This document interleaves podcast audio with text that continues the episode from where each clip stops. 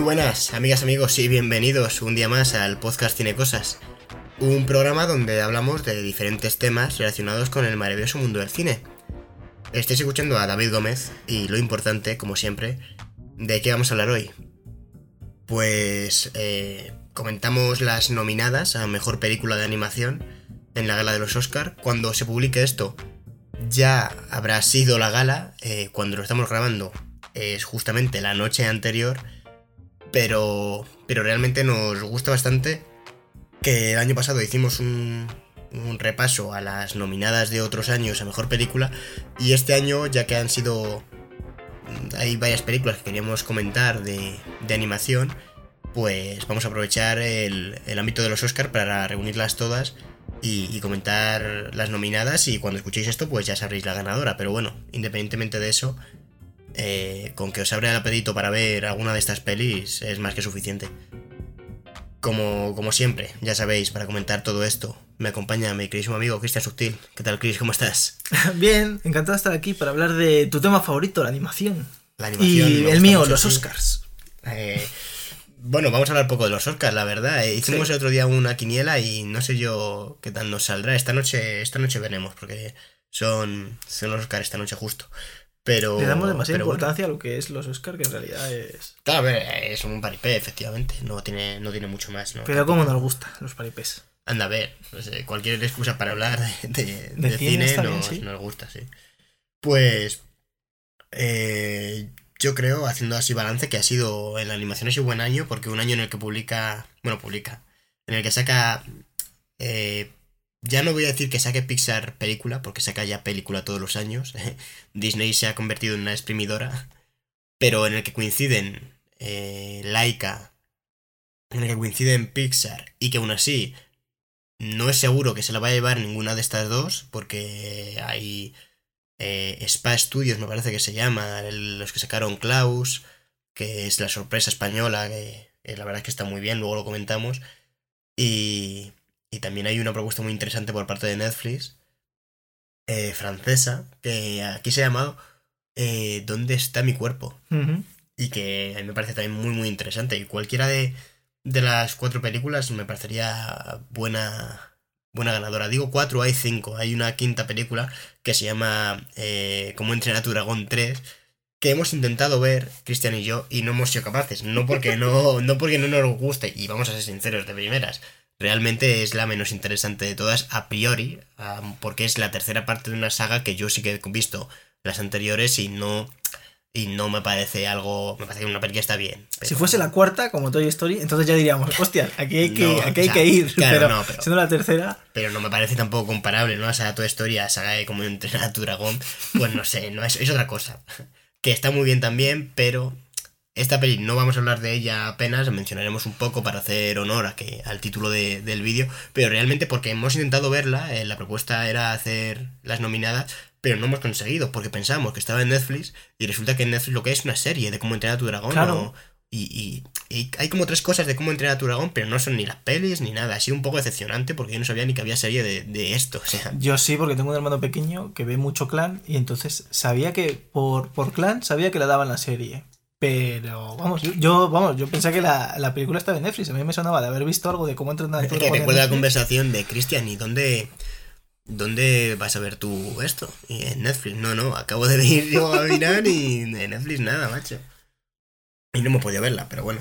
A ver, eh, Hemos nos legales. con, la ganas. con la suerte que tenemos, vemos que va y, y gana el Oscar.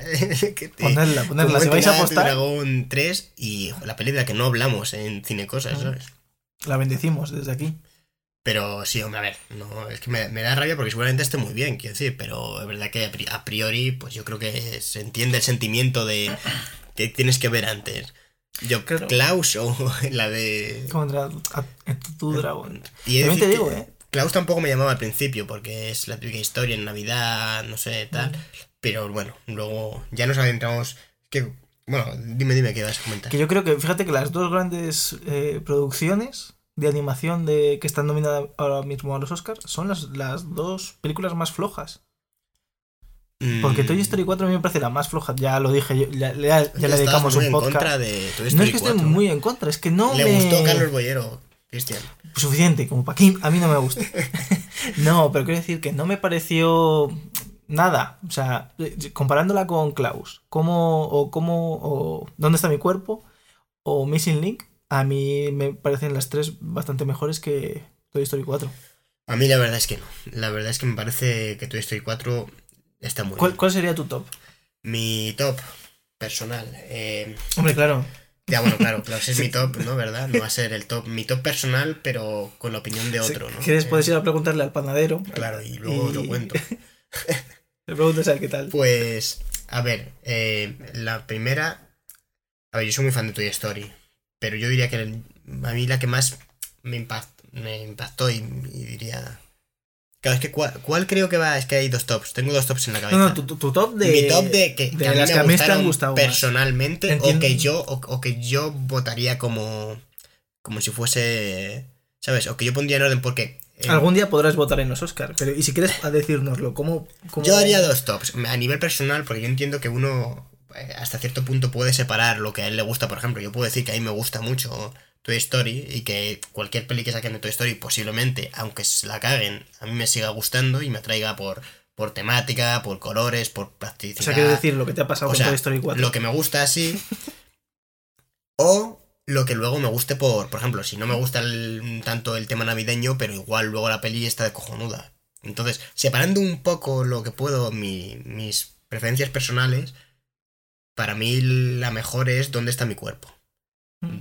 A mí me parece que es una propuesta muy interesante. Es. O sea, creo que funciona. La parte. Las partes del. Bueno, luego lo comentamos. No voy a ponerme ahora a resumir el podcast. Pero, ¿dónde está mi cuerpo? De, de Jeremy Clappin, que a mí me gusta siempre mencionar el director. Bueno, es- si, es, si es francés, ¿no sería como Clapin? Porque ellos siempre, puede ser. ellos siempre ponen como la tilde en la última sílaba. Clapin. Puede ser. Si hay algún francés que nos escuche, pues que nos lo cuente. Bueno, no sé, Zidane también es francés. ¿Zidane? Pero es como. Claro, no, es. Zinedine. No, pero, es, pero no es esdrújula, es como. Es al contrario, ¿no? Ahora ya la estamos liando. Agudo. Esto ya No, no sabemos ya. Bueno, el, antes de nada, que se me olvida. Mi top sería ¿Dónde está mi cuerpo? Después iría... Es que a mí me gusta más cómo está escrita Toy Story 4. Después iría Klaus y después iría Mr. Link. Yo soy muy fan de Laika, pero me parece, a mí es que no me gustó cómo estaba escrita la última película. Pero me resultó muy infantil. Que Mm. Luego lo comentamos, pero a mí me pareció mucho más floja a nivel de guion que lo demás. Lo que pasa es que visualmente es una es un portento, pero es que visualmente Klaus también es un portento y por mucho que nos joda, visualmente Toy Story 4 también es un portento.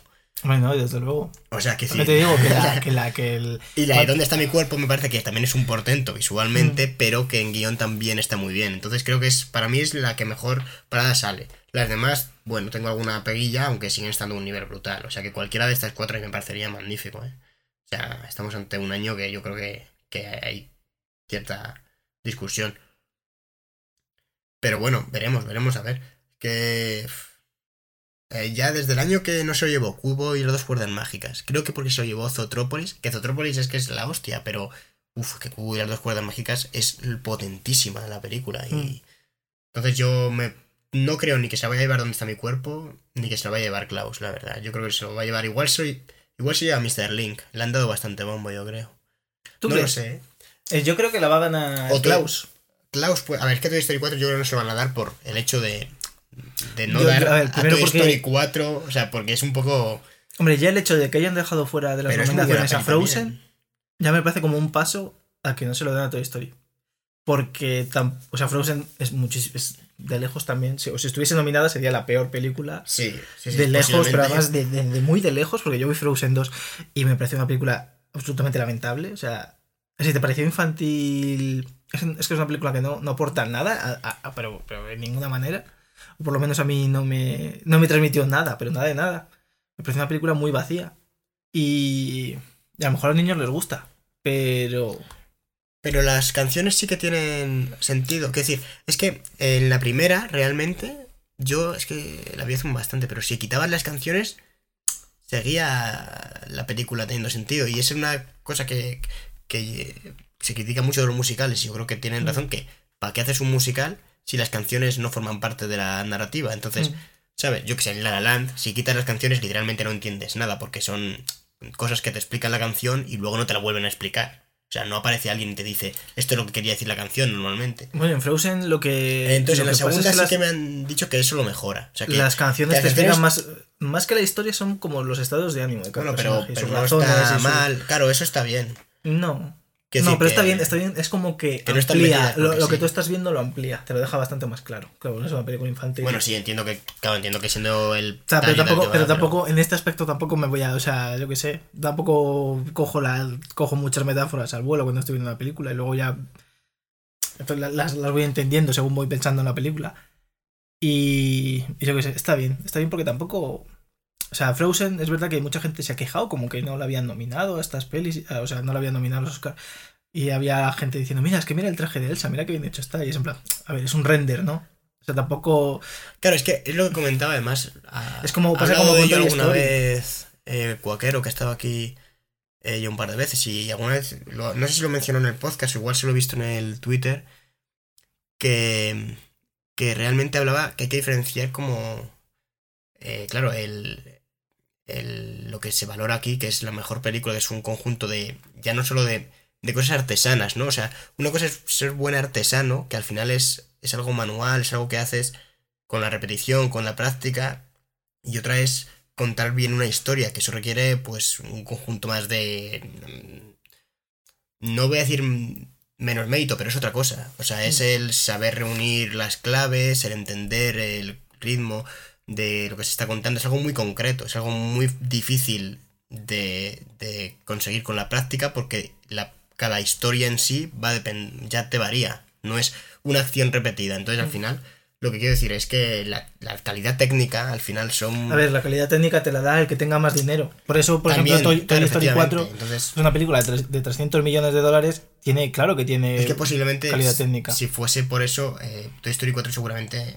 Si fuese por eso, Toy Story 4 se llevaría el Oscar de calle. Claro, es la sí, que a nivel a nivel de técnica Es, es, es la mejor, seguramente. Bueno, es que son como Bueno, se han, es que- como que, se han bueno, utilizado a- t- técnicas distintas, además en tantas pelis, porque Klaus es una movida, la técnica y Claro, luego lo Klaus es comentamos. 2D.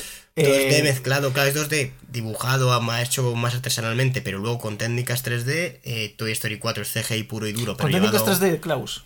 eh, se incluyeron, o sea, sé, sé que ha estado luego ya, o sea, Yo sé, que se ha, yo sé que se ha usado, sí, se ha hecho con un software de dibujo digital, pero quiero decir que, que por ejemplo, se ha, se, ha, se ha hecho como si el propio 2D fuese 3D.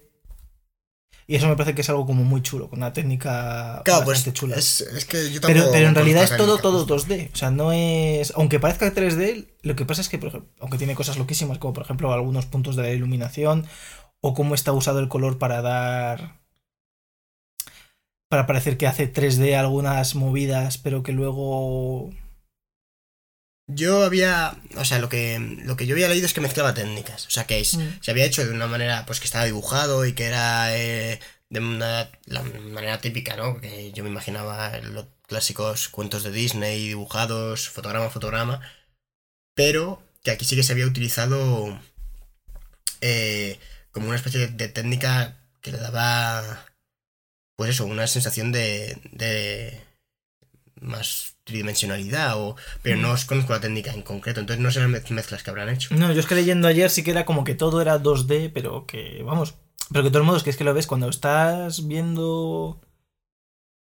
eh, viendo cómo se hizo y tal, ves cómo lo iban haciendo y ves que muchas veces el dibujo estaba hecho en 3D. El, por lo que estoy leyendo aquí, se ha utilizado el dibujo a mano y, y prácticamente todo el coloreado eh, de animación, lo típico de la animación 2D, Ujú. y luego se ha utilizado el CGI para la iluminación. O sea que había cosas de iluminación que sí que se han hecho con... Mm, ya decía yo, es que la iluminación es muy loco, lo de cuando lo estás viendo y dices, joder, Claro, sí, que se lo han hecho en, en 2D, es increíble. Pues pero que eso está, está genial, ¿no? Que han pues, mezclado técnicas más tradicionales con, con tecnología actual y han creado una estética de puta madre. Entonces, A ver, visualmente Klaus es preciosa. claro, Pero es que todas las películas que están nominadas, Y Missing Link es brutal. sí, pero quizás al menos cómo entrenar a tu dragón, que quizás sea la que más... O sea, no, no, no, no hay nada que. lo que he visto es verdad que está muy bien, pero comparado, con, estos cuatro titanes, pues no se puede hacer nada. O sea, exactamente, no hay nada que digas tú, joder, pero es que esto destaca mucho en, en esta película. Porque es, que es stop motion, por ejemplo, en Missing Link, y es, y es increíble. Y Toy Story 4, pues, bueno, es. Si quieres, seguimos un poco. Hacemos un poco eh, en orden, vamos mm. comentando rápidamente, porque tampoco. O sea, realmente yo creo que va, va a ser bastante ligero este podcast. Empezamos con Toy Story 4 si quieres, ya que comentamos en un podcast ya que nos parecía y damos un repaso mm. rápido. Yo más o menos ya lo he dicho, el, bueno, la peli, para quien no la haya visto, eh, pues que la vea, sinceramente la recomendamos, aunque Cristian no esté muy a favor de Toy Story. No, a ver, sí, yo creo que, yo creo que es una película que hay que verla, pero que, que no es la mejor de Toy Story. A mí me parece que es de las mejores de Toy Story y me parece que aprovecha muy bien el ser la cuarta película de una saga. Y lo bueno de ser de una saga, y creo que esto lo dije ya en el otro podcast, es que los personajes tienen un background, un trasfondo, y tú eso no lo tienes que volver a contar. Y aquí no lo vuelven a contar, sino que lo cogen y, y hacen que el personaje siga adelante. Y hace que los valores que ha tenido evolucionen. Algunos cambien, otros no. Y eso me parece muy bien. Y, y se ve perfectamente como quien yo creo que vas. Habrá más tu story, sinceramente. Hombre, va a haber otras tres. al mínimo. Va a haber más y yo creo que se lo están montando muy bien porque realmente sí que están haciendo que están apartando personajes que siempre han sido muy importantes pero que pues ya están empezando a flojear por bueno pues por la importancia que tenían, que no llegan a más, el desarrollo que se empezó a plantear y y los personajes principales sí que lo están sabiendo llevar a, otros caminos para que en futuras entregas puedas tener ganas de decir, joder, quiero ver las aventuras de esta, de esta gente, ¿no? Y, y que haya una evolución. Y a mí me parece magnífico. Además, Toy Story siendo una saga que ha sacado efectivamente cuatro películas, pero hablamos de, de una saga que las ha sacado con mucho tiempo entre unas y otras. Quiero decir, la primera película de Toy Story es del 95. La segunda fue, sí que es verdad que cuatro años después, pero es que hasta 2010 no vimos Toy Story 3 que fue espectacular, posiblemente sea la mejor de la saga. Sí, es la mejor. Y ahora, hasta 2019, o sea, nueve añitos después, que no es poco tiempo para lo que para la prisa que se pueden dar, por ejemplo, en sacar 10 películas de Fast and Furious, han sacado otra, es decir, son películas que yo creo que se ve el cariño de, oye, sí, mira, que es una cuarta película, está hecha para sacar dinero, no es una idea original, lo que tú quieras, pero están, son películas que se han currado el guion, que está muy currado todo, y a mí me parecen brutales. Entonces, yo ya te digo, defiendo Toy Story 4 porque, porque me parece que recupera, además, eh, lo pone como en un contexto muy actual, mete el... Eh, o sea, esa es heroína, ¿no? Es... Eh, Betty Boop. Eh, Betty Boop, efectivamente. Y, y lo construye de una manera magnífica. O sea, el relato yo creo que la han construido cómo Woody va evolucionando y tiene unas ideas y, luego al final en la despedida es que no quiero hacer spoilers porque me parece es una peli que sí que está guay verla. yo creo que, hicimos los spoilers ya. Ya hicimos los spoilers seguramente, sí. Pero bueno, estas como están otra vez en alto, vamos, vamos saldrán spoilers, pero vamos a intentar evitarlos por Pero de todos modos, es que tampoco, es que, es que Woody la evolución que pega es del Woody de la primera película casi prácticamente antes de conocer a, a Bus y luego, porque es así, evolucionando en varios aspectos, pero aquí, aquí el aspecto que tocan es eh, la relación que tiene con. Relación juguete con, con su dueño, ¿no? Digamos. Que él sí que siente como una necesidad de que él está hecho para hacer feliz o para cuidar de un niño. Y se da contra la idea, el argumento un poco de la peli es que igual. No, igual tú eres otro ser vivo y tú puedes vivir tu aventura, ¿sabes? Tú ya has pasado un tiempo con un niño, ya has tenido. Pero su aventura es irse con Betty Bob para que jueguen otros niños con él. Eh, su aventura, eh, no, no, su aventura es irse con Betty Bob por ahí a hacer. Hacer lo que Betty Bob hacía. Sí, pero Betty Bob a veces, efectivamente, pero ella es, al final ella decide, ¿no? Tienen control de, hmm. de sí, ahora efectivamente que, que, jueguen contigo es algo que, que en, el, en el mundo de los juguetes Claro, porque, porque a Woody no juegan con él. De, nuevo, otra vez, como pasaba en la primera película, le, le echan hacia un lado. Él ya no es el favorito. Sí, pero él ya no es el favorito y en lugar de tener envidia, lo que, lo que intenta hacer aquí, bueno, tiene cierta envidia, pero es realmente, si yo no recuerdo mal, lo que intenta es siempre más en torno a cuidado de... O sea, intenta como protegerla del colegio, o sea, cuando va al colegio, como que la acompaña para protegerla, no... Y... y pro- pro- Quiero decir, no creo que, que lo que busque sea como en el otro lado, que era, ha llegado Woody, eh, es su juguete favorito, Buzz Mm. Lightyear, y quiere matarlo. Y ojalá, y ojalá se vaya, porque este juguete es una mierda. Eh, no, aquí al revés, quiere proteger al tenedor, porque sabe que le importa a la chica. Dicen, este es el juguete favorito de Bonnie y hay que protegerlo. Y lo que hace es protegerlo. Ahora, que él mismo se auto pone la chapa de, de sheriff y de protector y de tal, efectivamente. Y, y eso en la peli pues va teniendo consecuencias. Pero, pero es verdad que yo creo que la intención es distinta a la de la primera película, claramente. Sí, pero que él Entonces- intenta de nuevo imponer un poco otra vez y de hecho hay un juguete que se lo dice, dice, es que tú ya no mandas. Hay una chica que, que dice, tú ya no mandas, aquí la que manda ahora soy yo y tú es que eres un juguete más. Y Woody no lo acepta, sino que encima sigue como, como que dice, vale, sí, es verdad, no, no mando yo.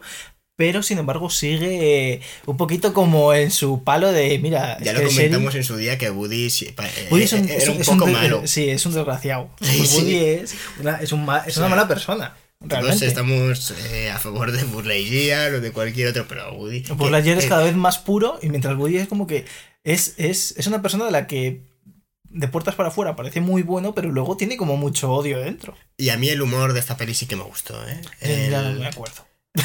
a mí, joder, la escena en la que en la que insinúan matar a la vieja. Ya, eso O sea, es, bueno, me pareció- eh, eh, es una broma para niños. o pa- Bueno, a mi hermano pequeño, por ejemplo, que yo la vi con él, le, eso le, le encantó. Pero, pero parece como que más, no sé.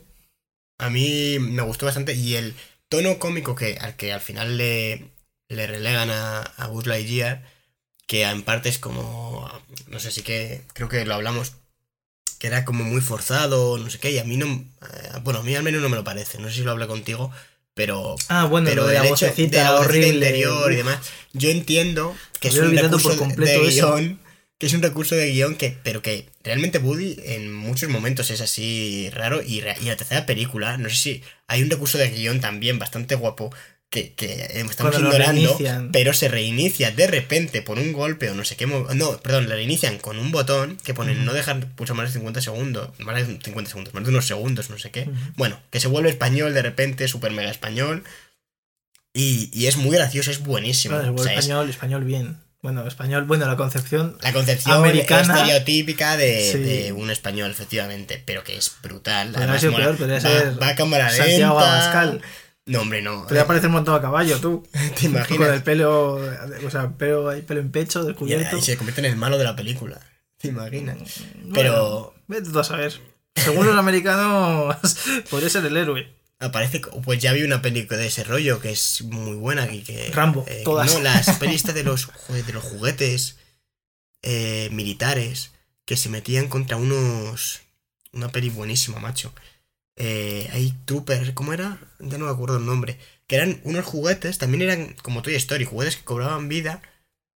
Y eran unos militares que eh, Ah. intentaban matar a unos, a unos Pequeños tíos- guerreros. Pequeños guerreros, que es, Joder, eso es un clásico.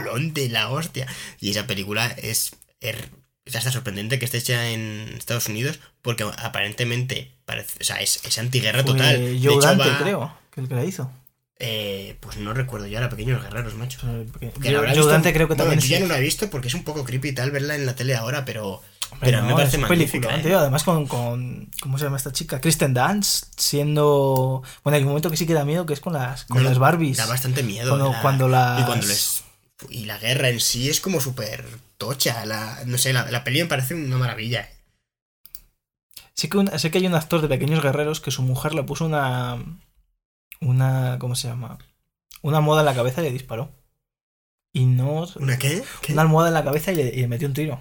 Y creo que se lo cargó a uno de los actores. A uno de los. Al que hace de Hostia, si vecino, no se me lo, parece. si no se lo cargó, joder. No, si no se lo cargó estuvo muy cerca. No recuerdo si se lo cargó o no. Yo creo que sí, pero, pero es ahí como Pues, un detallito que te dejo. Que han matado a uno de los pobres actores. Joder. Sí. Luego estaba Alan, Alan No Me Líes, que era el prota, que creo que, que- que siguió actuando, pero no hizo nunca nada más relevante. No sé, a mí. Ya te Kristen Dunst, sin embargo, sí que lo recordábamos pues por Spider-Man, Melancolía. Entrevistaron al sí, vampiro, bueno, pero esa la hizo años antes. Kristen Dunst, eh, también es en Las Vírgenes Suicidas. Claro, y de esa es de más o menos cuando, cuando O Pequeños sea que- Guerreros, ¿eh? Sí, no, Pequeños Guerreros ya tiene unos cuantos añitos. Es eh. del 98, Pequeños Guerreros. La gente sí que la conocerá, yo creo, pero, pero uff, una maravilla de película. Yo la tengo en VHS. Y buena para ver en comparada con Toy Story 4, porque es ahí donde ves eh, uf, eh, la, la diferencia, ¿no? En lo que pasaría de verdad. Mm. Claro, pero luego. si o sea, estuviesen vivos. tú no, no sé si te acuerdas cómo acababa Pequeños Guerreros, pero los cogen en un barco, en el barco que tenía la tienda de los juguetes, y los, los meten ahí y los dejan por un río. Los, los envían a un río. Y los pobres muñecos se creen que van a ir como a su casa y tal, y, nunca encontrarán su casa. Lo más pues- probable es que empiecen a quedarse sin pila y se mueran. Pero, Y los encuentre No. alguien y se los quede. Eh, no sé, es... Es muy triste, realmente. Es todavía más triste eso que la propia película. Porque ya encima la despedida es muy triste como para encima pensar que esos pobres muñecos, si no se caen al agua y se escoñan, se van a quedar sin piel y van a morir. Agonizando además. A ver, si no recuerdo mal, estábamos hablando de Toy Story 4. Y yo creo que hemos más o menos, ya tenemos el podcast que comentábamos todo, posiblemente... Si alguien quiere escuchar nuestra opinión sobre Toy Story 1, 2 y 3 y 4, Y 4 la tiene. Yo creo que, bueno, no es nuestra favorita, pero nos gustó mucho. A mí ya te digo que me gustó muchísimo. Me parece una película magnífica. a mí y a Víctor no nos gustó tanto. Creo. Y Víctor era el otro que estaba en el podcast. Pues vamos a hablar de lo que sí que es una de. Una maravilla de película y nos gusta mucho hablar porque al final el hecho de que la haya hecho una productora española, pues bueno, me tiene- a mí esas cosas, lo que me gusta de que sea así es que la gente que conozco que se intenta dedicar a la animación y todo esto, pues estas noticias siempre vienen bien, en principio porque parece que, que es una promoción para la industria y, y bueno, a ver si hay suerte y, y se confía más en, en productoras españolas que al final dan trabajo a, a gente que conocemos y amigos, ¿no? Es un poco a mí lo que, lo que me gusta de, de esto. Di que a ti te sientes muy español ahora mismo. No, no, no. Es el español más español. El hecho de O sea, que, joder, de Ha venido, no lo, no veis, pero ha venido, en- tiene una bandera enrollando su cuerpo ahora mismo. Sí, ¿verdad? No voy, Una bandera... no voy más de negro porque no puedo. No, voy a decir que es constitucional, pues no decir otra cosa. El caso es que, bueno, Klaus, de Sergio Pablos, que yo creo que es la primera película que dirige. Y, Sí, y una película, por lo que he leído, eh, que ya- lleva ya varios años intentando eh, hacer, pero que le decían. Netflix le decía que no. Le dijo que no antes de, de cogerla, porque no cogían películas de animación, o no hacían películas de animación. La cosa ahora ha cambiado bastante. De hecho, he dicho que cuando la dijeron, como que le abrieron un poco la puerta, leí que dijeron, no hacemos películas de animación, pero estamos buscando una película navideña. Entonces, igual hacemos la excepción con tu de hecho, película. de hecho no es original de Netflix. En realidad, esta película la he hecho a 3 Media y de Spa Pro- Production, creo que es. Sí, a ver, es una, claro, es una coproducción, eh, además eh, de España y de Reino Unido, no es solo española. Y, y sí, es de Spa eh, Studios y A3 Media Cine que, que la ha producido. Lo que pasa es que la, la Y la distribuidora... distribuye Netflix, sí, pero sí, que, Netflix. pero sí que he leído que, que es. Que Netflix, dinero. que si no fuese por Netflix, no, que. Pero que si no fuese por la importancia que tuvo de que se va a distribuir en Netflix o. Hmm, seguramente. o- y demás, no, no lo habían conseguido hacer. Vamos, que fue, debió ser bastante importante. Y. Y que la mayoría de televisión le decía que algo navideño, que ahora mismo Disney ya lo tenía. Lo tenía todo. Esto en una entrevista lo, lo decía, ¿sabes? Como, oye, intentar hacer una película navideña, te va a sacar Disney una y da igual Mm. lo que hayas hecho, que se le va a fundir. Y, y bueno, por suerte ha salido muy bien, porque en Netflix ha funcionado bastante guay. Y, y la película, la verdad es que a mí me ha gustado mucho, no, no sé que opinas tú. Y más allá de, bueno, si quieres comentamos primero, por quitarnos que lo hemos comentado ya la técnica, que, que es brutal. La, el- no sé, es, es que el ver un... se nota, ¿no? El dibujo, el, el hecho a mano al final, yo creo que son cosas que, que se acaban notando y, y luego la iluminación hecha por CGI, como comentábamos antes. No sé, visualmente es para cada un fotograma hacer un cuadro. Hmm. Eh, quizás la historia. La historia me gusta porque eh, la película se, llama Klaus, obviamente. Parece que todo está inspirado en Santa Claus, ¿no? y que va a tener como un aroma, o sea, tú según vas viendo al personaje y tal, todo va- parece que va a tener un aroma de magia, de que de repente va a haber aquí, eh, pues eso, algo mágico que va a hacer que este hombre pues se transforme en Santa Claus o, o no sé qué, y es todo lo contrario. O sea, son una serie de catástrofes que van sucediendo que al final crean un, en el imaginario colectivo de un pueblo, donde hay dos clanes que se odian a muerte, el que hay una persona que realmente tiene poderes mágicos que no los tiene y que son simplemente cosas de la ilusión de los niños que se van imaginando y las habladurías de la gente que forman una leyenda. A mí eso sí que me gustó, el, el cómo se va formando la leyenda. ¿no? Claro, porque- el cada porque- detalle que se va escribiendo. en Porque yo según iba viendo la película diré, vale, ahora se encuentra al, al leñador este, que, que Klaus no, no deja de ser un, un leñador que hace juguetes, porque los hace para, hacer, para regalárselos a unos hijos que nunca tiene. Claro, porque realmente, bueno, no va- yo creo que vamos a intentar no vale, hacer no, mucho, no hacemos spoilers, vale. mucho spoiler, porque esta sí que es muy reciente y merece la pena que la gente le eche un ojillo. Pero, pero sí que tiene Sí, es un que motivación, le va, constru- o sea, va construyendo un poco todo. Claro, va construyendo juguetes, va haciendo. Y, y claro, la- lo, que, lo que te da, pues simplemente el hecho de cómo te explica lo de los reinos mágicos, que es, que es más comedia que otra cosa, o cómo dice que, que se mete por la chimenea, cuando en realidad Klaus es un hombre corpulento, que es la voz de Luis Tosar en español. Que aquí tengo una Y, duda. J, y JK Simons en la versión Eh, internacional. Ojo, claro. eh. Y, aquí es donde, porque cuando tú buscas Klaus. bastante parecidas. Sí. Cuando tú buscas Klaus en, en internet, te sale siempre el reparto americano. Y es en plan, ¿y cuál es el, el- el reparto original realmente cuál es? ¿El americano o el español? Porque al ser una película española, ¿quién está doblando a quién? Eh, yo si te digo la verdad, no lo sé cuál se hizo antes. Yo creo que se hizo antes la, La americana. la americana, fíjate lo que te digo. Pero creo que se hizo cuando- antes la de Reino Unido. Claro, pero bueno, Porque no es es la de el- Hollywood realmente. Claro, pero la que le... Vamos, la de Reino Unido, he dicho Reino Unido porque como es coproducción, pero... Pero... Fue primero porque, la de Netflix. porque he leído... Es que no lo sé, desde el desconocimiento, pero antes en un artículo he leído... En la original la voz la ponía JK Simons. Y claro, hacían mención a la original. Mm, es sea, ponía la palabra original en el artículo, que sí que lo he leído hasta hace un ratillo. Pero claro, no sé si, si es verdad o igual es que ahí se han confundido. Pues no que la gente también eso. es muy... O sea, no, no ponía explícitamente eh, primero se hizo la versión en inglés o... Entonces no lo sé, igual se doblaron al ser una coproducción, no, la gente, no tengo ni idea. Aquí fue Jesper, que es el protagonista, eh, King, King Gutiérrez. eh, luego está Belén Cuesta, que mola un montón, Belén Cuesta lo hace genial. eh, que es... Es la profesora, además mola un montonazo. La, Sí. la escena del pescado, está. El personaje en sí me mola El más. personaje está muy bien. Y, pero cómo está doblado, a mí me parece uno de los puntos fuertes de la película. Porque en ningún momento te saca de la película. King, King Gutiérrez sí te saca de la película. Porque de hecho es que estás... Además es que para mí King Gutiérrez me parece muy gracioso porque siempre le imagino con la cara esa que pone que está como mirando hacia un lado y con cara de idiota total. Es la típica cara de, de cualquier personaje al que le hagan una pregunta y sea interpretado por King Gutiérrez va a hacer el mismo gesto. Y, y va a poner esa cara, cara de idiota.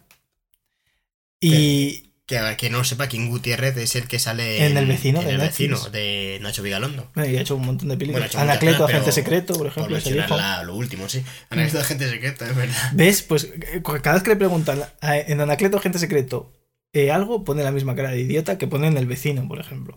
Que a mí me hace mucha gracia. o sea, no, no quiero, no, o sea, no, no me estoy metiendo para nada con King Gutiérrez.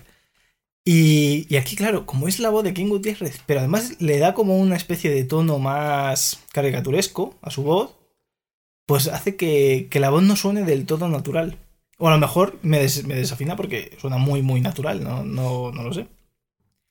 Sin embargo, con Alba Cuesta me parece un personaje, o sea, me parece que lo ha doblado súper, súper bien, como si llevase 20 años doblando películas. Que quién sabe, ¿eh? Yo, que yo sepa. Claro, no, pero- no, o sea, he dicho Alba Cuesta, no, es Belén Cuesta, que hace el personaje de Alba. que hace el personaje de Alba. Belén Cuesta era la de... Ah, no, no era, no era la de Aquí no hay quien viva. No, hombre, no. Pero encuesta es más joven, es. No, quiero decir que el nombre del Salido en personaje la de Belén... llamada, salen Paquita Salas. Sí, Paquita Salas es, bueno, es la del meme. Tiene 36 años. O sea que. Y, y veremos, bueno. Sí, de, de hecho, me parece. Yo creo que lo primero que he hecho es. Iba a ver yo la trinchera infinita y me parece que sale en la trinchera infinita. Sí, de hecho ha ganado el Goya por la derecha infinita, me Ah, parece. pues mira. O sea que. Una película que tengo pendiente, muy pendiente, la verdad. Pues. Sí, de hecho creo que es protagonista, o sea. Mm. Que. Ah, creo que ganó el Goya mejor actriz. O sea, creo que Belén, Belén Cuesta es una- O sea, viendo cada vez, me parece, en la llamada creo que hace de monja, en, en Paquita Salas, pues bueno, hace el personaje este que es como muy, no sé, muy rarito. O sea, es una mujer muy rarita. La tengo pendiente, ¿eh? De Paquita Salas. eh. Yo he visto capítulos y he visto y Belén Cuesta es un personaje que le coges cariño y, y es de los que gusta. Bueno, todos los personajes en Paquita Salas eh, La vieja esta. Que. Ay, muy graciosa. Que protagoniza. Una actriz ya mayor, la dieron un premio, creo, en los premios Feroz, me parece. Eh, que hace. eh, como de community manager también, pero sin tener ni idea. No sé, ahí yo me Ahí. pierdo. Si es de lo último de Paquita Salas, me pierdo. Porque he visto muy poquito de la primera. de la primera temporada. Es. A ver. eh, yo lo he visto bastante porque han hecho promoción en. En YouTube bastante con, con el tema y. Y nunca me sale, macho. Ay, Yolanda Ramos. Hostia, pero Yolanda Ramos, no, Ay, la vieja, tío, joder, Ay, eh. Hostia, es que, no, pero es la que vieja la- esta, en la- dicho. en- bueno, pero me refiero, joder, se me ha ido, pero en la serie, en la serie sí que Sí, hace esta, de sí, vieja. esta es, que cada vez bueno, estamos no, la serie. vieja, hace de la edad de Yolanda Ramos. No, pero, pero muy, pero está muy maquillada Es como- y muy distinta. Sí, bueno, O es que hace sí. como señora de barrio. Pues de barrio muy, joder, eh, como Muy- cuando muy de entras- barrio, como si muy- entraras a, muy como castiza. si entraras a, a que te leyeran las cartas en un sitio y te Sí, atendiera esta creo que, mujer. creo que era peluquera y luego la van contratando para diversas historias. Como si fuese evidente, o una muy así, ¿sabes? Un poco... Es la del meme de. Mira, te lo voy a decir, la amiga soy yo. ¿Ese nunca has visto ese meme, David? Nunca- Eh, no, me, no me suena. Es que estás muy desfasado, tú. Yo, puede, ser, puede ser que esté pasado, sí. Bueno, el meme ese Eh, también, pero. Eh, que estoy grabando después de, de estar una semana casi medio muerto en la cama y... y- El coronavirus. Claro, eso, eso parece, sí, sí. Pero ya estoy algo, estoy saliendo. Eh, pues... No, el caso es que os recomendamos que veáis Klaus y que la disfrutéis y que ojalá, sinceramente, gane, gane el Oscar. Sí, a ver. ¿Cuál es tu, no hemos mencionado, cuál es tu top? Porque he mencionado yo el mío. Mi top, a ver, yo te diría que creo que va a ganar Klaus el Oscar, pero mi top sería ¿Dónde está mi cuerpo? Klaus, eh, Mr. Link, el origen perdido, eh, Toy Story 4 y Cómo entrenar a tu dragón 3. A ver, yo ni he incluido, porque como no lo he Claro, a ver, yo, yo lo dejo ahí como un punto a. O sea, esas cuatro y luego Cómo entrenar a tu dragón 3 la última porque no la he visto. Pues... Pero yo creo que si lo hubiera visto también estaría ahí. es- bueno, yo- me voy a ahorrar eso, pero seguramente. A ver, eh, pues. A ver, lo bueno es que Klaus, ah, en, ahora que está siendo como la temporada de premios, la verdad es que ha cosechado bastante. O sea, Bueno, ganó el premio Annie, ¿no? Eh, en los Annie, porque las animaciones son brutales y. Y sí, ganó, ganó mejor película, mejor dirección, se llevó siete premios en total, me parece. Creo que estaba nominado a 7 y se llevó 7. O sea que. Eh, pero, pero también te digo que eh, ¿Dónde está mi cuerpo? ganó también el, el que optaba, que era el de mejor película independiente, también ganó en la misma, o sea, no competía en la misma, digamos que en el mismo apartado. Si quieres, pasemos a hablar de. de eh, ¿Dónde está mi cuerpo? Porque yo creo que lo que llama también la atención de, de esta peli es, es que es bastante distinta y yo no creo que sea una peli con, eh, dirigida con el target a lo mejor que te puede tener Klaus. No, Yo creo que es tiene un público adulto. No quiere decir que Mm. no pueda haber un niño, pero yo creo que claramente tiene un público adulto. Porque cuenta, realmente hay como tres, tres tiempos en la película. Está, eh, por un lado, el, el presente, en el que va un chico que se enamora de una chica así a... No, más bien no, más bien, eh, o sea, no es el presente, el presente es la mano. Los recuerdos de la mano es lo que tú vas viendo después. El, bueno, claro, es que depende de dónde partas, sí, pero... Bueno, ¿dónde está mi cuerpo? Va de una mano que busca a su dueño. Una mano cortada, cercenada, que va ahí con, con la carne colgando. Sí, esa es que el- eh, un poco la, la premisa, pero los tres tiempos que yo quería comentar es, por un lado, la historia de la mano, de cómo la mano busca su cuerpo. La mano es el presente. El, el pasado, vamos a llamarlo, a la historia en la de en la que el chico todavía tiene las dos manos y es una historia de, de amor, digamos. Sí, eso sería el pasado reciente. El pasado reciente y luego está, por eso comentaba, el pasado ya más pasado en el que la mano a veces hay símbolos visuales bastante guays en el que a través de los como de los sentidos, pasando por un piano o cuando mm. intenta atrapar una mosca, eso le retrotrae a un pasado, creo que es incluso en blanco y negro. Este sí que había una de estas historias que estaba contada en blanco y negro en que se le ve al protagonista de niño mm. y con su, hablando con sus padres, sus aspiraciones. más los recuerdos. Los recuerdos, efectivamente. Entonces, hay esas tres eh, historias, bueno, esas tres vías y la verdad es que la peli funciona muy bien. A mí me parece muy entretenida y, posiblemente el, este cambio, ¿no? El introducir, porque al final la historia de la mano realmente es, eh, no sé, es un poco curioso. A mí me parece mm. muy, muy sorprendente porque no, no tenían por qué haberla contado, quiero decir. Es, eh, sí que creo, la hubiese tenido lo mismo. Que, que aporta eh, porque mm, a mí me. Las partes que en las que aparece la mano. Eh, a mí me gustaron mucho cómo están rodadas. Me lo contaba antes, aquí está una escena en la que casi le atropella un, el metro y, y me da bastante cosa. O sea, sí que parece que, que va a ocurrir. Y, y, como que lo vas a sentir tú, ¿no? Es muy táctil, digamos.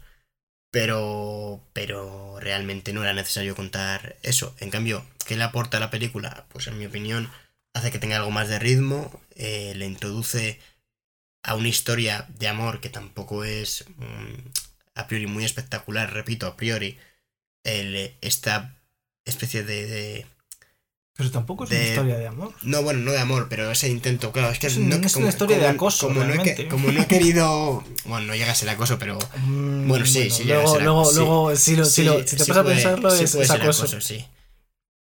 Pero bueno, el caso es que que una historia que, es que hay bastantes temas, es complicado englobarlo, mm. ¿eh? Porque el hombre tiene mucha movida interna. Sí, es que la, mano, la mano es como la mano simboliza... le da un tono. O sea, a mí me parece que, que aporta una atmósfera como de. Aparte de suspense, como de catastrofismo, ¿sabes? Sí, pero yo creo que la mano. O sea, el tú saber. La, la película tiene mucho simbolismo. Sí, pero es que no lo sabes hasta que no. pero sí supones. A ver, sí, ya porque muchas veces ves la mano, ves que tiene los mismos granos, los mismos. No, y por, y por el hay alguna vez que te introducen, yo creo, el, el flashback del chico a través de la mano. Cuando la mano pasa por un piano, si no me equivoco, en una habitación, te mm. introducen un flashback de cuando el chico tocaba el piano. Entonces, ya, esas relaciones, eh, pues dices. Mm. No, sí, a ver, la mano sabes que es de él. Entonces, pero si sabes que es de él y tiene las dos, sabes que en algún momento de la película va a unir cabos. Entonces ya te crea esa ansiedad de, uh, la... qué mal. Y de hecho es que la mano es como que simboliza el destino, ¿no? Porque toda la película el chico se está, bueno, el, cuando es joven, ¿no? Él dice que quiere ser pianista y astronauta. Y muchas veces el astronauta la vemos durante la película. Que es, él se imagina como un astronauta de juguete, creo que tiene. Y luego va viendo como ese juguete. Hay una escena donde la mano coge un paraguas y va a saltar. Sí, tiene que saltar por una. Sí, la escena que más representativa de, claro. todo eso, ¿no? Y es un poco como que aunque la, mano tiene el paraguas en la mano y ve que el juguete le está sintiendo para que salte, la mano incluso intenta aferrarse a. porque tiene que atravesar una autopista de lado a lado, intenta aferrarse a, al bordillo, no lo tiene muy claro, ¿no? Es como ese salto que tú tienes que dar para avanzar en la vida. Sí, a tus, tus metas un poco. Claro, para alcanzar tus sueños, ¿no? A veces tienes que dar un salto de fe. Y luego también lo da el protagonista, también hay un salto de fe. Por y es un poco, pero, pero ahí, sin embargo, eh, hay un momento donde él, hablando con la chica, dice, ¿tú crees que se puede engañar al destino? O sea, ¿crees en el destino? Y un poco la mano es como que es eso. Una vez pierde él la mano, es como que pierde el, el estratado al destino y ya en la última escena de la película salta desde la barandilla a, a la grúa. Que es lo que dice, ¿no? Dice, si tú haces algo como muy inesperado, ¿no? Que es, y dice, saltar de aquí a ahí, es exactamente, que luego lo, lo simboliza perfectamente él y te da ¿no? Es un poco como que él escapa a su destino porque está toda la mano. Hay un momento donde está la mano con, con la mosca y, es cuando la primera vez que aparece la mosca es cuando está en el, del accidente de coche, ¿no? Y, la mosca es como que también. La mano. Es que no lo tengo muy claro. Si la mano simboliza el destino o es el de, la mosca lo que simboliza el destino y su mano es como él intentando cogerlo, pero una vez lo coge y precisamente se les. La primera, cuando coge la mosca, eh, pierde la mano, por ejemplo. Es bastante, es bastante complicado. A mí lo que me llama la atención de la película es que, que, a mí me funciona, o sea, yo la veo y me resulta entretenida, me gusta lo que plantea, pero no, no la sé descifrar del todo. No, o sea, me parece lo suficientemente extraña como, o sea, justamente es un poco la, lo que me atrae, ¿no? El ser una propuesta tan, tan distinta, no sé.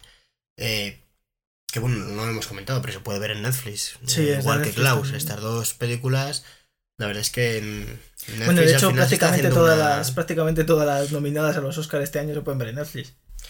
Tiene, tiene, 4 ha, no. Ha metido, pero ha metido un montón de, nominadas. Sí, sí, sí, sí que es verdad. Por eso te digo que realmente en, esa diferencia, ¿no? De ver siempre lo mismo. Igual que Toy Story 4 no me parece, aunque me parece muy guay, no me, no me parece. No tiene, no tiene este nivel de profundidad tampoco.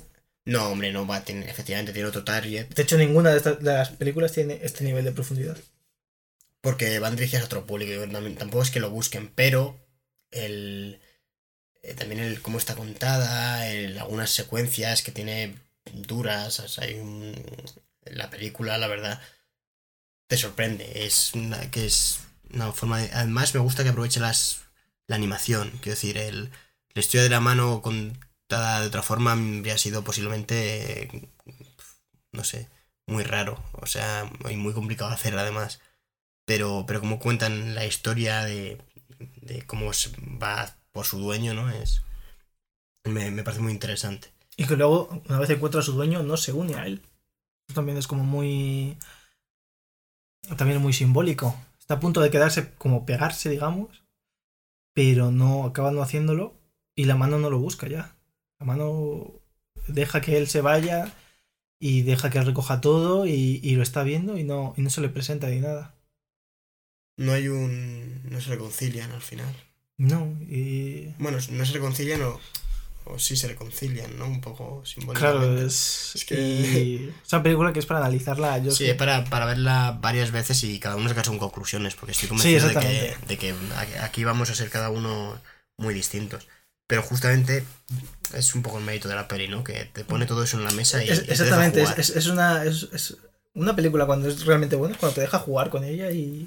Y luego ves todo, ¿no? Todo lo que te has puesto y es que mm. al final es un poco abrumador realmente, ¿no? Todo, todo lo que te ha dicho. Y, visualmente es una maravilla. O sea, está. No sé.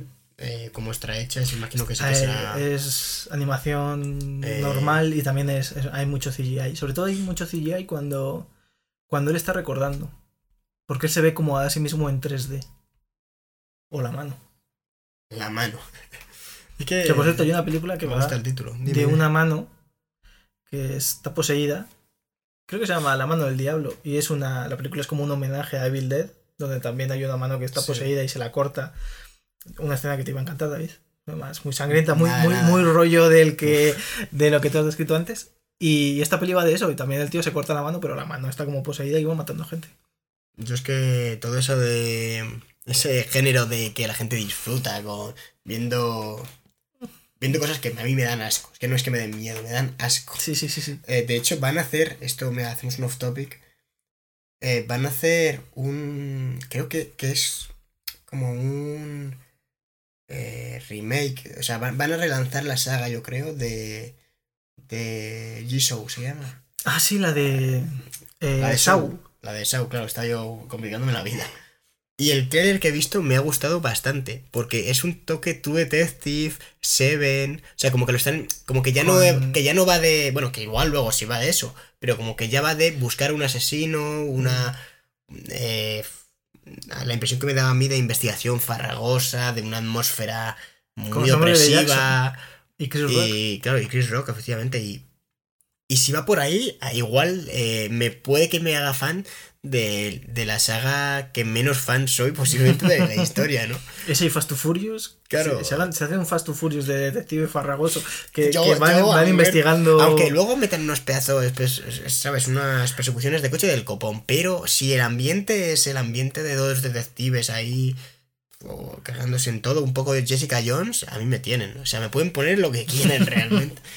Aunque no me imagino yo a Vin Diesel, ¿eh? Fumando no, no, pero Vin Diesel sería como el malo. madre mía.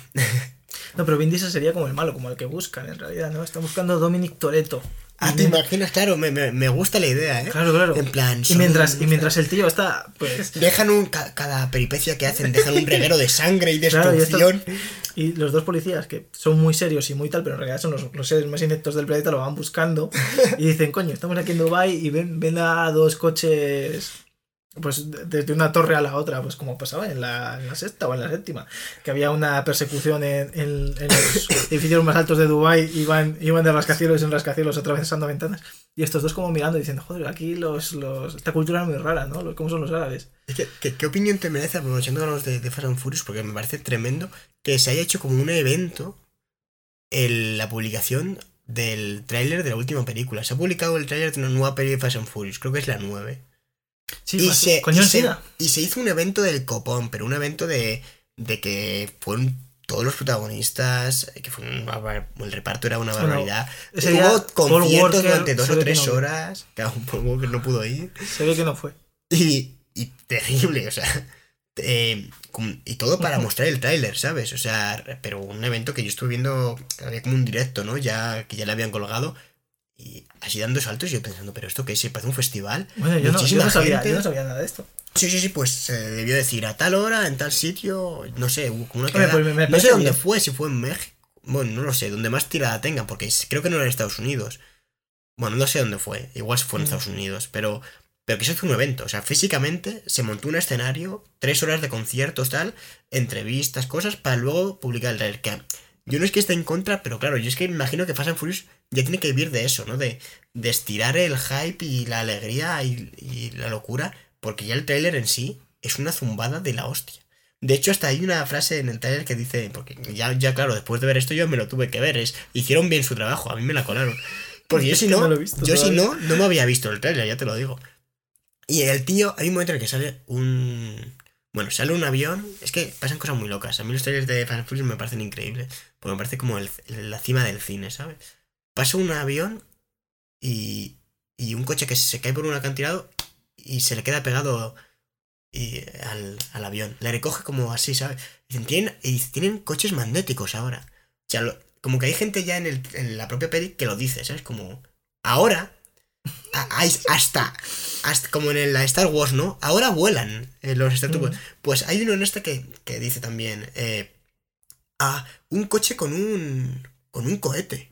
Y se queda mirándolo, ¿sabes? Como el espectador, como, ¿pero qué decís ya?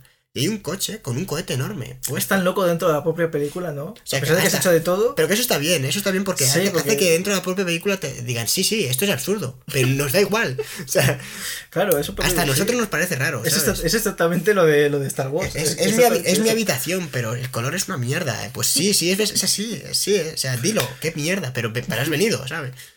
Hombre, eso está bien, eso, mira, hablamos de que muchas veces de que Christopher Nolan como que rompía las leyes de su mundo en sus propias películas, a pesar de que decía, esto no se puede hacer, y luego lo hacía, pero en esta ya como que dice, mira, es que esto es tan loco que el límite es el cielo, y eso me parece bien. a ver, yo, creo que, yo creo que aquí, o sea, que decir, una vez que has pasado... a ver, a ver, vamos a ver, llevamos nueve películas, o sea, ocho películas de, de Fast and Furious, o a todo gas, que a mí me gusta decir a todo gas. Y creo que sale el tío de Tokio. Ah, ya, bueno, ya, es lo más loco del mundo. Entonces, se mataron hace cuatro películas. Claro, es que aparecía al final un tío eh, japonés y todo el mundo se ha quedado loco. Y yo que no recuerdo nada, digo, este tío seguro que ha palmado en otra peli y apareció aquí. Y ojalá no lo expliquen, o sea, ojalá no lo expliquen para que en la 15, en la 15 aparezca Paul Walker. Y digan, en realidad. Pero todo en helicóptero con Kobe. Era, era todo un montaje. Ah. Joder, Cristian, qué duro. No, no, no sé. A mí es que todo este rollo, o sea, tú cuando vas a ver. o sea, llevamos ya ocho películas de A Todo Gas. cuando vas a ver a todo gas 9, o sea, ya sabes lo que te esperas, ¿no? Es un poco como... No, Yo no estoy en contra de, de Fast and Furious porque creo... Pero yo no voy a decir, esto, esto cambia el cine o no sé qué tal. No, no, no lo cambia. De hecho, tampoco... Nadie- nadie va al tampoco- cine. A ver, pero no creo que lo empeore porque la gente sabe a lo que va. Quiero decir, Claro. es que no engañan a nadie. Es- Exacto, si vas engañado a ver sí. Fast and Furious, el idiota eres tú. Claro, es que, es que nadie te está diciendo, ¡buah! La mejor actuación de Vin Diesel desde Guardianes de la Galaxia a volumen 2. O, o- o alguna chorrada así, ¿sabes? O sea, no, vas a ver coches estrompándose. Coreografías de, de Rock y John Cena, eh, que si no los viste Que van- en, en en WrestleMania realidad- 33, los vas a ver En ahora. realidad van 10 pelis porque hicieron un spin-off. Ah, es verdad, con, con The Rock y el otro, ya se, se me había olvidado. Yo también. Con salen- Elba, tío. Madre mía. ¿Cómo convencieron a yo- Elba de eso? no, no. Pues el talonario, o sea, tuvo que haber marceros ahí que. El Superman negro, decían. Joder. Muy duro todo eso, ¿eh?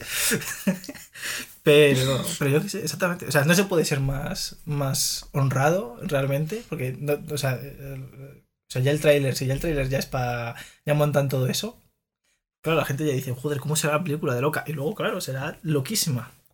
Pero yo creo, te voy a decir una cosa, yo creo que las películas de Fast to Furious o A Todo Gas eh, deberían ser en salas como de 4D. O sea, que las sillas se muevan. No, no, es que yo Y creo te que. dé el si- viento en la si te- cara. Si te, acaba. A mí me gustaría que James Cameron hiciese una. Porque estoy convencido de que rodaría. Pero esperaría que hubiese. O sea, James Cameron lo, rodaría de una manera loquísima. O sea, pondría las Eh, cámaras no, en los James Cameron- coches. no, no, no, pero de una forma más loca aún. James Cameron patentaría un sistema donde el, el parabrisas de tu coche solo podrías ver pagando, previo pago, en un coche con. De estos que hay ahora que, que tienen tele y tal, ¿no? Pero que tú puedes conectarlos a internet o no sé qué tal. Pues entonces tú coges, pagas.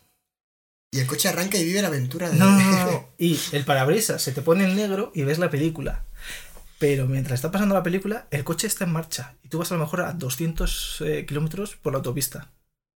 Sin ver Bueno, nada. Tú solo ves la película. Ves Fast and Furious y en cualquier momento puede que, que también veas un accidente. Te hace un cameo Paul Walker. Dejar ya al pobre hombre, ¿no? ya basta. Basta ya con, con ese ser. Con ese ser, ser humano, David. Claro, Ser es- humano. eh, eh, eso yo est- estoy convencido. Tú no estoy seguro de que lo sepas. Pues si quieres vamos a hablar ya de Mr. Link, que el origen perdido. Me menudo gusta mucho hablar arranque- de Fast and Furious. menudo arranque de de año. Fast and ¿eh? Furious. Uf, yo que solamente... Bueno, menudo arranque de verla- año, llevamos ya tres podcasts con este, David. Ya, ya, por de eso año, está, pero- está siendo duro. Y es que está yo muy malo. Pero ya, ya estoy bien. Eh, Enero ha sido muy largo, pero. No, sí, sí, a mí se me ha hecho larguísimo. Eh, a ver, Mr. Link, El origen perdido. Pues una película de nuestra querida Laika, ya Ujú. dedicamos un podcast. eh, a mí me parece bastante buena, pero me parece la peor de las películas de Laika, es decir. Peor que. ¿Cuál fue esa que no te gustó tanto? Hubo una que no me gustó mu- mucho, fueron los Ghost Trolls. Es que no me gusta mucho el, el ambiente que toca, pero en, pero me parece peor que los Trolls, yo creo. Tendría que volverla a ver. ¿En no sé. A mí me gustó. Yo creo que me ha gustado esta más que los vuestros. A lo mejor esta la meto entre mis tres favoritas de Laika. Y realmente es que a mí me. El alucinante mundo de Norman, que también es de Chris Butler, eh, que es el Mm. mismo director, me gustó muchísimo. O sea, posiblemente es de las que más me gustan. Y luego Los Mundos de Coraline está en el primer puesto, porque es de las películas que más me gusta la historia. Que por cierto, tenemos un podcast dedicado a, a Laika. Claro, claro, efectivamente, lo he comentado, sí, sí, sí. eh, y comentamos un poco. El mundo del stop motion, la historia. motion. No, no nos quedó nada mal, la verdad, ese podcast. Mejor que este, de hecho. Siendo sincero. Y. Claro, es que no era enero, creo. Era febrero. Era febrero. en febrero ya es otra movida. Aunque también es verdad que este se va a publicar en febrero. Y de hecho lo estamos grabando en febrero. bueno, es verdad. Fíjate cómo estamos, ¿eh? Que llevamos casi 10 días de febrero. Madre mía, qué Cuando desastre. acabemos este podcast seguramente ya sea 10 de febrero. Sí, sí, seguramente. Bueno, mi. A mí me parece posiblemente la peor, sí. Cubo y las dos cuerdas mágicas. Para mí, mi top de Laika es. eh, Los mundos de Coraline, Cubo y las dos cuerdas mágicas y el alucinante mundo de Norman. Eh, los Vostros y Mr. Link me gustan, porque la verdad es que me gustan, pero me parece que. que igual. Son más infantiles, las dos películas más infantiles posiblemente de. Sí, del a ver, yo, yo pensándolo, es que yo creo que esta es como la. Es que yo creo que con, que con Cubo se llevaron un batacazo tremendo a nivel tanto de dinero como de. Sí, sí, sí, porque. Pero bueno, pero es que Pero no, realmente. pero no, y vamos, de, de- Porque aunque le gustó la crítica del público, eso no lo acompañó el dinero. Porque no mucha gente al final apoya este tipo de, de pelis. Es, Sin es embargo, complicado. esta sí que la han querido hacer como muy accesible a todo el mundo. Igual que, yo que sé, Box Trolls, por ejemplo. De- también después de Coraline, después del éxito de Coraline. Es que el sitio de de- Coraline no lo han repetido, eh. Claro. O sea, solo a nivel de crítica es Cubo. Y Mr. Link, pues no sé si ha acompañado crítica. Y, o sea, Eh, A ver, Mr. Link ha gustado, pero realmente. pero ¿cuánto dinero ha ganado? En cuanto a dinero, imagino que poco. O sea, yo no lo sé, no tengo los datos, Cristian. Te lo busco yo. Tú dale ahí. Vamos a buscar datos ahí. Eh, sí que recuerdo que con, cuando comentamos el Laika, es que las películas tardaban mucho en hacerse, gastaban, o sea, eran mucho dinero, o sea, era una inversión. Laika, hay que ver que no hay muchas más. ¿Qué otra productora hace stop motion, no? Habrá alguna, seguro, pero realmente muy pocas porque no se ven películas de stop motion apenas. Bueno, la película costó 100 millones y ha recaudado 26. Pues fíjate, Esto es una hostia a nivel de Cats.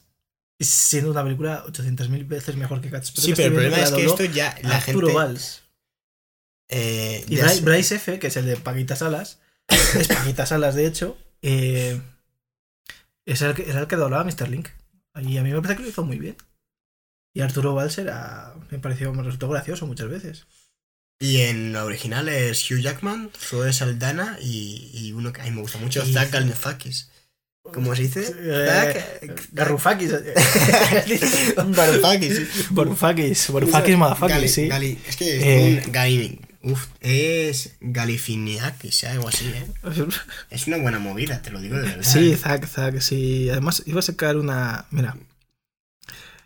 Galifian. Galifianakis, joder, es que no llevo las gafas. Ah, vaya, ¿eh? Ahora yo tampoco bueno, pero. gafas, vaya. pues Zach- Juégatela, juégatela. El Barufakis este, macho. Barufakis, Barufakis. Sí, sí, sí. A ver, a mí me gustó bastante, pero ya digo que el tono infantil me parece. No conectó conmigo. Los chistes en sí me hicieron poca gracia y. Y me gustó mucho. Igual que hubo escenas que me fliparon, como la escena del. Del bar. La escena del bar es para guardarla en videotecas. Y la escena también en la que sale de. del. Eh, La escena del ay, la, del, la de. Esa está muy bien también. Y. ¿Cómo se llama? En la que están en el barco. Hay una persecución en un barco. Ah, y también ya. está muy bien. Pero el problema es que hay ciertos diálogos que a mí me parecen como tan evidentes, tan simples, tan... que no, que no, no funcionan. Pero todo lo que viene siendo animación y a puesta en escena me gustó mucho. Es posiblemente la mejor película animada de Laika. No, bueno, es que, es que eso seguro. O sea, pero es que la escena del bar ya es van en una bestialidad. Y luego cada vez que ves el agua o... No el agua del mar, sino el agua que les cae a ellos cuando llueve. O... Y tiene imágenes muy bonitas al final, cuando la, la imagen de los espejos, que se luego, por ejemplo. David- O sea, tiene, tiene cosas que me gustan mucho, ¿eh? Sí. O sea, a ti te pareció evidente a nivel de guion, has dicho, ¿no? No, que, que a mí algunos diálogos, sobre Ah, todo, bueno, no, no, no evidente a nivel de guion, porque el guion al final tampoco lo... Lo por ejemplo, sí que, me, güey. sí que me sorprende el giro final. Pero... Sí, no, no, sí, sí tiene cosillas que están interesantes. De que Sí, quiere digo- ser más valiente siempre, quiere dar... Siempre quieres, a lo mejor no a nivel de diálogos, pero a nivel de, de argumento, ¿no? Sí que sí a que nivel de argumento un- no me falla, a mí me fallan de com- un poco el desarrollo de, de como que ciertas cosas las veo muy forzadas o cuando, por ejemplo, el diálogo que tuvo el cuando el Lionel tiene que hablar con él en el barco, a mí ese diálogo no me gustó como estaba hecho. No me a mí me sacó en el cine de la peli. Pero, Lionel, que pero es lo- Arturo Valls o Hugh Jackman. Que alguien dijo, Eh, "Eh, eh, ¿quién es el Hugh Jackman español? Pum. Pues. Pero lo peor es que, es que ahora mismo, no lo hace nada mal. en eh. mi cabeza... No, no, es que yo no, yo no sabía hasta que, hasta que ahora que he leído bastante, que... de hecho, creo que lo hace Bueno, es que. Arturo Valls, o sea, la gente se reirá mucho de él, pues por cómo pues, el tipo de humor que hace, o ahora caigo, pero Arturo Valls es un actor tremendo. Y el que haya visto Cámara Café o yo qué sé, Torrente 2, ya ves, ves que tiene muchos registros este chaval. Cámara Café, eh, madre mía. qué Cámara. Café era un papelón. Que, me, que luego intentaron hacerlo como uno de, de, de hospitales o de médicos, ¿no? Un cámara café, pero en. Yo vi una especie de cámara café, pero que era en. en, ¿En un hospital? hospital. Y yo recuerdo, y recuerdo además que hay alguna imagen de estas, entre, entre sketch y sketch, o había como pausas, Mm. te ponían como una animación de 5 segundos o de, de la cafetera. Que a veces por, caía, caía el, el café y se derramaba el vaso, o caía, que eran cosas graciosas, Mm. ¿no? Una pequeña animación de transición. Y recuerdo que aquí me daba mucho asco porque había como que caía un corazón vivo en, Ah. encima o movidas así. O sea, y, y duró poquísimo. Yo que no, no cuajó nada. porque- Posiblemente. Posiblemente No, porque es daba que no lo recuerdo, porque a mí Cámara Café sí que me Porque Show solo mola. Todo está co- conectado. Show solo mola si, si lo haces como detectives. Si no lo hacen como David, detectives. Yo cuando vea. Saw debía de molar porque hicieron como siete películas. de- no debería demorar nada. Eh, eh, Mira, la, la primera de Show y- está muy bien, pero todas las demás no jodas. ¿Cómo se llama? Vértigo. Nueva. ¿Cuál? La nueva. No, Vértigo o Elipsis. No, o- se llama espiral. Espiral. Espiral, joder, no he dado ni una. Bueno, Fíjate. un elipsis y un. Si juntas un las dos puede ser. Claro, y el- vértigo, y, Vértigo, si te fijas en la. eh, eh, Hay una espiral en el Claro, famoso. ese- la- por eso me sonaba. Ese la famosa imagen, ¿no? Pues. Pues realmente, joder, eh, yo no sé ni lo que estaba diciendo. eh, que Arturo Valls es un actorazo. que Arturo Valls es un actorazo, efectivamente. Y que si Cámara Café lo hiciesen de, de, de- de una cafetería de, en, una de estos detectives, yo me lo vería todos los días religiosamente. Caería una pistola, un cuchillo. No, y, y- otro y las de- conversaciones molarían un montón. Buah, pues estuve el otro día y fui, fui ahí a, Pero que sea a- cámara café, pero dentro de True Detective de la primera temporada. Al tío hablando de Nietzsche y de sus movidas. No, no, y no, otro, eso- que y, que es- calles y- ya. y que no salgan esos. Que no salgan ni, ni eh, Matthew McConaughey ni Woody Harrelson. Que sean los compañeros. Y, y hablando mal de estos todo el rato. Yo me la vería. Yo también. Sería como, mira, pues oye, gilipollas este ha traído, ¿ves? Ya está apuntando sus mierdas en la libretilla y no sé qué y tal. Y dice que ve colores o no sé qué. Y que vayan apareciendo, eh, haciendo cameos eh, de detectives famosos, en plan Colombo. Y, y- y que se hagan crossovers, crossovers con Colombo y, y, y- ¿Cómo se llama? Y Jessica Jones. A ti Jessica Jones te gusta mucho. A mí ¿no? me- sí, porque el tono de cine negro que tiene Jessica Jones me flipa. Me gustó mucho. Bueno, me gustó mucho la primera temporada, luego se fue un poco la perola, pero. Porque me tienen cosas un poco raras. Pero sí, en la primera segunda, en la- yo la segunda no, no he visto, o sea, he visto la segunda un Está trozo. bien, eh, pero la primera me parece mejor. La verdad es que está súper guay la primera temporada. Jessica Jones yo la defiendo a, a muerte. Estoy viendo la, la Wikipedia de Arturo Valls. Es valenciano, tú. A ver, tú Han puesto la peor, la peor foto de Arturo Valls en la Wikipedia. No, Pobre no, hombre. no, no, por favor, qué barbaridad. Arturo Valls es un hombre que despierta. Despierta. No sé qué decir. En España hay, hay gente muy a favor de Arturo Valls y hay gente que no lo puede ni ver. Yo, yo estoy a favor de Arturo Valls. Yo reconozco. No estoy a favor de Ahora Caigo, pero sí estoy a favor de Arturo. Ha doblado muchas películas, por ejemplo, ha doblado. Que sí, sí, hombre, se veía que no era la primera, solamente escuchándolo. Y, por favor. Bueno, hizo la de Rey Gitano, ¿no? También para Netflix. eh, yo no la he visto. No, yo tampoco. Me suena bastante, pero no la he visto. Mira, ha doblado en Bob Esponja. Solo los más grandes doblan en Bob Esponja. O están en Bob Esponja. Arturo Valls, Antonio Banderas, Scarlett Johansson. Por cierto, van a hacer un musical de gente de Bob Esponja. Es horrible. O sea, una persona disfrazada De de los creadores de Cats, llega. Ojalá la, la dirija otra vez. ¿Cómo se llamaba? eh, Tom Hooper. Tom Hooper, macho. eh, menudo miserable. Tío. no, hombre, a ver, era un juego de palabras. Sí, sí, sí, sí. Eh, bueno, Cristian, la verdad Podrían es que. hacer, podrían hacer unos Vengadores, pero Antena 3. En plan, Juan Rabonet, Arturo Valls y el de la ruleta Jorge Fernández, que es el de la ruleta la suerte, como los Vengadores de Antena 3. O sea, podría ser una idea muy loca. Un cámara café de presentadores de Antena 3. Si Juan Rabonet está ahora. Vi que había. ¿Te acuerdas que nos lo encontramos en FNAC una vez? Sí, sí me acuerdo. Y ahora está, está presentando eh, ¿Quién quiere ser millonario? Mm. Y me ha, me ha sido un- una desilusión terrible. Porque yo, cuando vi que se presentaba, o sea, que volvían a hacer ¿Quién quiere ser millonario? Pensé que lo iba a hacer Sobera. Ya ves. Y dije, es que Sobera era, Bueno, es que era Sobera First Days, mitiquísimo. ¿no? No tengo ni idea. Si yo realmente ya. El otro día lo vi y dije, ah, qué guay, justo lo estrenan hoy. Y era el tercer capítulo. Ah, Y me enteré porque en el hashtag ponía. Eh, Tres. 3, ¿Quién Ponía, millonario ¿Quién tres? quiere ser millonario 3? Y dije, joder, pues yo tan ilusionado aquí. Digo, pensando, claro, yo me extrañaba que, que no hubiera habido una presentación de, oye, volvemos después de 20 Mm. años. No, no, pum. Hombre, Yo cuando era pequeño no se llamaba ¿Quién quiere ser millonario? Se llamaba 50 por 15. ¿Cómo te quedas? No sé qué era 50 y qué es el 15. Me imagino que 15 preguntas por 50 15 pesetas. Son 15 preguntas y 50 pesetas. ¿eh? Eso te lleva 50 pesetas. Y el aplauso del público. Y no sé, público, sí, solo se aceptaban las 15, ¿eh? Si no te quitaban y te metían imagino que era paliza. 50 millones de pesetas. Pero no sé si eso llega a un millón de euros, porque ahí ya, ya no controlo. La, mira, la intensidad que le daba. eh, mira que eran- era aburrido, yo creo. Pero le metía una intensidad de Carlos Sobera que parecía que, estaba, que si perdía, no es que no se llevara el dinero, sino que, que le arrestaban y se iba y se iba a la cárcel. Pues si quieres hacer un crossover si es posible, puedes hacer un First Days presentado por eh, Santiago Sobera. No, Santiago Sobera, no, Carlos Sobera. El clásico. y con Arturo Valls y Rocío Monasterio. Que se ve que se llevan muy bien Arturo Valls y Rocío Monasterio. A raíz de unos áticos o no sé qué historia. eh, Sí, sí, ¿verdad? puede surgir el amor. Como si está Carlos Sobera de por medio, seguro. Porque con la intensidad que pone él, es que no puedes hacer nada más. es como una prensa hidráulica. O sea. Pues yo creo que ya estoy Y un cámara café muchísimo. en las oficinas de Vox. No. Lo yo, chapan el segundo día. Yo prefiero. Prefiero que sean detectives. Pues, pues ya está, Cristian. Yo creo que hemos, hemos aguantado hoy el, el podcast como hemos podido. La verdad es que. Y ya hemos, ya, ya hemos hablado de todas. Yo diría que, que sí. Hemos hablado de Klaus, sí.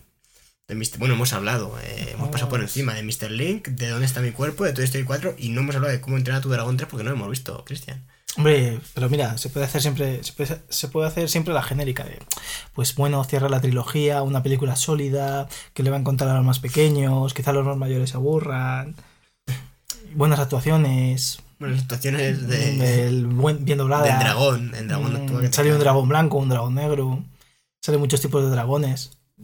Una película perfecta para los amantes de los dragones y los reptiles Sí, el grandes. mensaje, el mensaje es muy Ecológico, eh, de amor y es un mensaje muy actual y que de los niños es la película que deberían estar viendo ahora mismo. Mm. Eh, pues. Pues yo creo que, que hemos, vamos a cerrar. Eh, Pues cerramos Esto aquí. ha sido todo. Que, eso esto ha sido todo, amigos. Pues tendrás que decirles dónde nos pueden escuchar, eh, el Twitter, el Nos pueden Instagram. escuchar. Donde mucha gente, donde hoy he tenido que decirlo y la gente se ha sorprendido, en Spotify. Estamos ahí con Rosalía, Zetangana y David Gómez. Ahí estoy. Están todos ahí, metidos, como los Vengadores. Chan. Y también estamos en YouTube, donde nos pueden ver. y Ahí pueden ver el diseño, apreciar el diseño. Sí, porque dis- nosotros el- no, pero hay No, una gracias a labor- Dios. Hay una labor de diseño gráfico. Claro, que nos, que nos hemos currado. Y Bueno, nosotros aparece. dos no, pero nos hemos, nos hemos currado. El equipo de Cine Cosas. Y. ¿Dónde más? En Instagram, estamos ahí. Si buscas Cine Cosas en Instagram, salimos, donde podrás ver stories de David. O cada vez que grabamos, vamos a subir una story. Cristian se propone cosas nuevas, cumple, así que no, no. Hombre, no, llevamos ya no sé cuántas veces ya que sales tú Tres, en la historia. tres. Bueno, pues suficientes. Suficiente Tres son, tres son multitud. Y también estamos en Twitter, que es cinecosas, o sea, arroba cinecosas guion bajo. Acordaos del guion bajo, porque si no vais a ir a un perfil que no somos nosotros. Y eso no es lo que queréis. No. Creemos. Creemos que no. Y luego Facebook no tenemos. Si encontráis un cinecosas, pues tampoco seremos nosotros. En, LinkedIn no. No, tampoco estamos Tampoco en LinkedIn. estamos en LinkedIn. Y luego estamos en Google Podcast. Que no sé si eso lo sigue teniendo YouTube abierto. No sé Y en Evox. Y en Evox, muy importante Evox. Muy importante, por favor. porque ahí Porque está es la gente que, es la gente la gente que de verdad escucha podcast. Claro, estamos ahí, estamos nosotros, Carlos Herrera y Que también. también tendrá seguro. Pues, pues nada, Cristian, muchísimas gracias por acompañarme. a ti por invitarme a tu programa. Bueno, gente, nos esperamos en la próxima. Hasta otra. Adiós.